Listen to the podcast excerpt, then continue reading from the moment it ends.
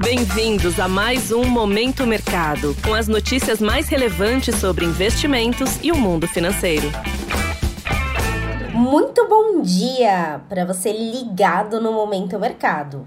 Eu sou a Paloma Galvão e bora para mais um episódio desse podcast que te informa e te atualiza sobre o mercado financeiro. Hoje vou falar sobre o fechamento do dia 26 de maio, sexta-feira.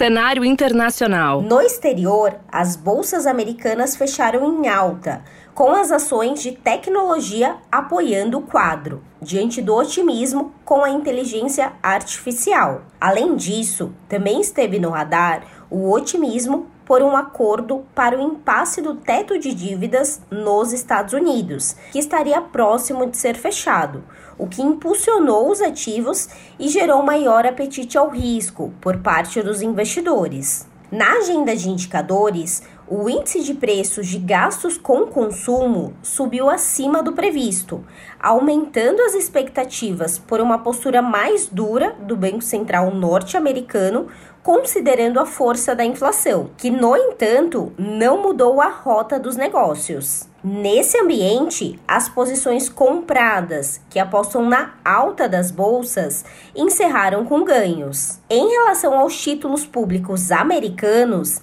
as taxas encerraram sem direção única e as posições que apostam no avanço das taxas terminaram mistas. No câmbio, o índice DXY que mede o dólar ante uma cesta de moedas fortes, operou sem sinal único e recuou 0,04%. No petróleo, os contratos futuros da commodity registraram ganhos, com a expectativa pela reunião no início do próximo mês da Organização dos Países Exportadores de Petróleo e Aliados, a OPEP+ cenário nacional. Por aqui, o dólar encerrou em baixa de 0,93% ante ao real, cotado aos R$ 4,93, seguindo o cenário externo, em meio ao avanço das commodities e ao aumento do apetite por risco. Desta forma, as posições compradas ou expostas à variação cambial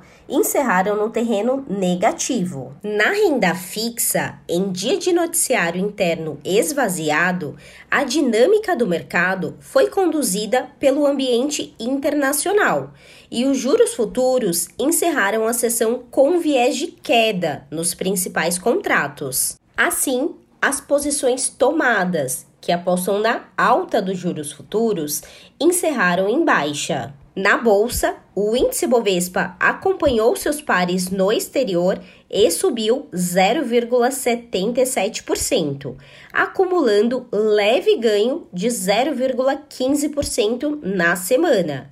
Com isso, as posições compradas, que apostam na alta do índice, foram favorecidas.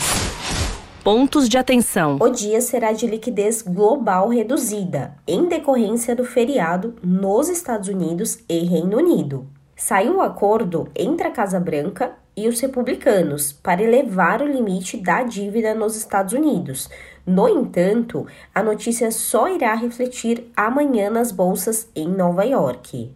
Por aqui, fique atento à tramitação do arcabouço fiscal, que se iniciará no Senado. Sobre os mercados, agora pela manhã, as bolsas asiáticas fecharam mistas após o acordo sobre o teto da dívida nos Estados Unidos. Na Europa, os índices operam com um tom positivo. Em Nova York, os mercados estão no azul.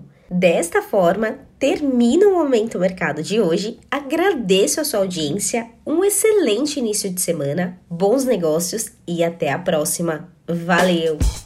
Você ouviu Momento Mercado com o Bradesco.